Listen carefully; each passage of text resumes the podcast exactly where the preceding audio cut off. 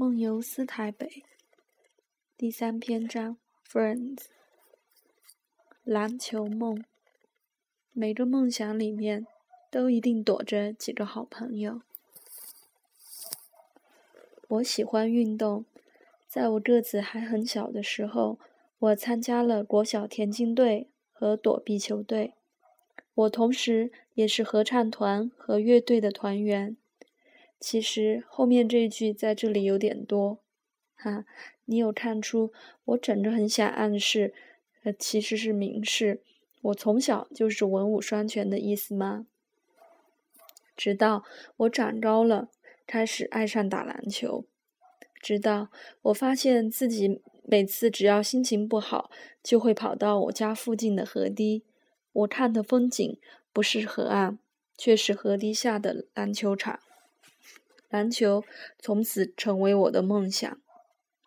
我因为打篮球而认识了非常多的朋友，他们大多数只是把篮球当做一种运动跟发泄，其中只有少数人会对着那颗球做梦。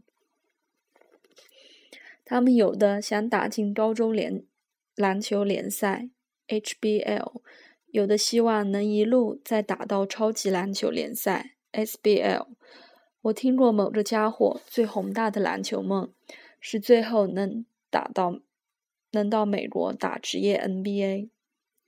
我知道自己不够高，所以我的篮球梦小小的，就是打遍所有台北的篮球场。对于一个世界还很小的国中生来说，这样的梦想其实也够激昂了。泰根文就是我在追逐这个梦想的过程中陆续认识的两个朋友。我跟泰认识的比较早，我们从国中就认识了。他陪伴我很多，不只是篮球场上的陪伴，还有兄弟般的陪伴。也许因为泰的年纪比我大，也许因为他很懂我。总之，他跟我说的道理我会听。又也许是因为我觉得他很够意思，好多次、好几次，当我情绪低潮，他总是二话不说，就从台北县骑一个小时的摩托车，有时候是跑来当面念我，更多时候是跑来跟我斗牛。很多烦恼其实痛快流一场汗也就没事了。我后来才认识的文，他不是我打篮球的朋友。可是他相信我的篮球梦，只有他愿意花很多时间听我说我的篮球梦，而且跟我一样沉迷，就好像那也是他的梦想。于是他也成为我的篮球梦里的一份子。文很内向，他是一个只用简答句的人，他是一个单亲家庭的小孩，他很少跟我们谈家里的事情。我一直觉得他不快乐，所以跟他在一起的时候，我会讲很多连自己都觉得很瞎的笑话，也只是为了逗他开心。我一直觉得我们三个人的篮球梦最大的问题是时间，因为每当我又长大一些，对台北市的认识又多一些，那就意味着我又发现了更多台北市的篮球场。而要把那些场地全部打完，好像还真不是一件容易的事情。但我觉得没有关系，因为人的一辈子很长。可是，一辈子也长到足以让很多事情产生变化，对不对？我的篮球梦的第一个挫败，是因为我的虚荣，因为我心情很好，因为我想要，因为我想耍帅。那是大一的体育课，我在几乎没有暖身的情况下，突然一个箭步向前跃身，完美的完成了一个抓住篮筐的动作。可是，在下一秒，我也听见自己膝盖在突然落地的时候发出了奇怪的声音。我隔隔了好久才能被搀扶着起来。那不是大热天，可是我的衣服几乎湿透。那是我痛出的冷汗。医生说我的膝盖的十字韧带严重撕裂了，规定我那段时间绝对不可以再打篮球。文化大学篮球场，我打最多篮球的地方，我在那里做了最多的跳跃，最后我也在那里跌倒。那阵子，文常常在我们的聚会里缺席。朋友说他得了忧郁症，已经开始在接受治疗。有几次，我硬硬拉他出门，觉得他不应该把自己关在家里。我才发现，文真的跟以从前不一很不一样了。他的话变得比较多，可是都变成攻击的语言。在聚会里，很多人只是无心说的话，或者其实并不是针对他的说法，都会引起他强烈的情绪波动跟反击。聚会里紧接着那阵尴尬的沉默，让大家都很不好受。后来，文就真的不再出席我们的任何聚会了。我还是打电会打电话给他，用我的方式安慰他。当我看到一则关于忧郁症的报道后，我还特地问了爸爸。爸爸也说：“对，就像那个报道说的，对于忧郁症患者。”提出的问题还是应该交由专业医生来回答跟治疗。后来飞轮海成军了，我变得很忙。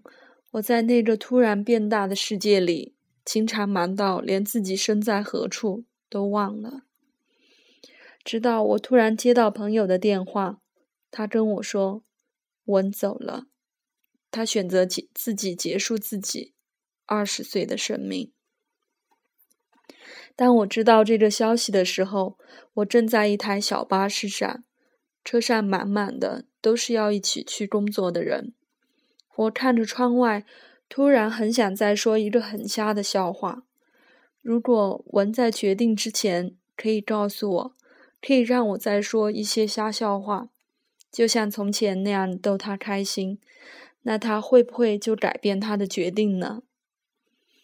然后我就开始喃喃自语，没有人知道，我真的很努力想要说出一个瞎笑话。我试了好久，可是那个笑话真的很瞎，瞎到连我自己都开始掉眼泪。半个月后，我在练舞的时候再次伤及我的十字韧带，我被紧急送医，动了手术。医生说。这次是他的彻底断裂，是我的篮球梦的再一次剥落。那天，飞轮海受邀去参加一个在阳明山上举办的选秀活动，他也跟几个朋友来找我。你等一下还有工作吗？他也问我。没事啦，我说。去打球？问我。好啊。我马上点头，心想：好久没打球了，只要小心一点，应该没问题的。我跟泰约好，等一下在天母的篮球场见。他先骑车下山，他想先去士林剪头发。好奇怪，那天当我们要下山的时候，从来不在那个时间塞车的养德大道却严重回堵，我们的车子被困在车流里。我很焦虑，我不想失约。突然，前面有一个岔路，可以改走另外一条后山的小路下山。我马上请司机改道。我同时一直在拨电话给泰，我想跟他说，我不会失约，请他一定要等我。一直没有人接的电话，在我拨了十几通、几十通后，终于传来了一个“喂”的声音。我这里是新冠医院，你的朋友在阳明山出车祸了，状况很危急，你可以帮我尽快通知他的家人吗？那个陌生人急促地说：“那是我这辈子那么心慌，那么希望自己可以飞翔。我一直拜托司机大哥，请他想办法，快点送我去新冠医院。”我忘了自己究竟在医院的急救室外面坐了多久。也许是几个小时，又也许是几个世纪。我什么都不想想，又好像什么都想过了。直到有人跟我说：“太走了。我可以去看看他吗？我问。然后我发现自己站不起来。终于，我一步一步地走进太平间，一步一步地走向他。终于，我看见他，他看起来还好，比我想象的好，就好像他只是累得睡着了。那么安静的房间，我不忍心吵醒他，我只是用眼睛看着他，就像每次当我们一起打球。从国中直到现在，十几年的交情培养出的默契。亲，我们已经练到球场可以不用说话了，我们可以用心说话，对不对？然后我开始用我的心对他说。我说的很乱，我很怕我没说清楚。我边说遗忘，忘了我就从头说。我好想跟他说，我好伤心，我好舍不得。可是我又很害怕，他也会因为我这样就舍不得跟菩萨走。就像当年他只要我一句话，就可以骑一两个小时的摩托车来找我一样。那是我直到现在回想，心都还会很痛很痛的痛。直到现在。我都还在跟我膝盖的旧伤奋战，直到现在。每当我又经过一个篮球场，我都会想起泰根文。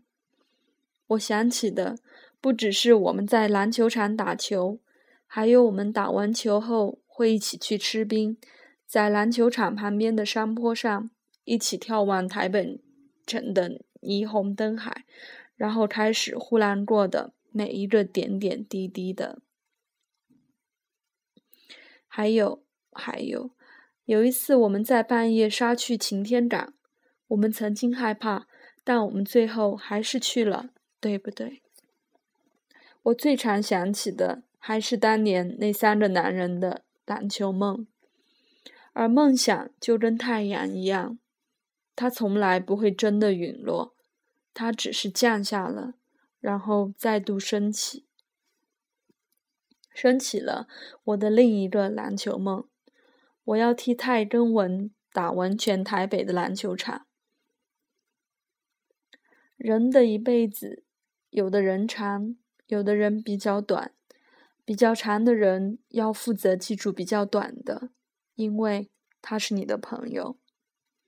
人的一辈子，因为不断的累积记忆，所以会开始遗忘。但总有一些人。就算他们后来已经不存在你的手机通讯录里，你也还会永远记得，因为他们是你永远的朋友，尤其是躲在你的梦想里的朋友。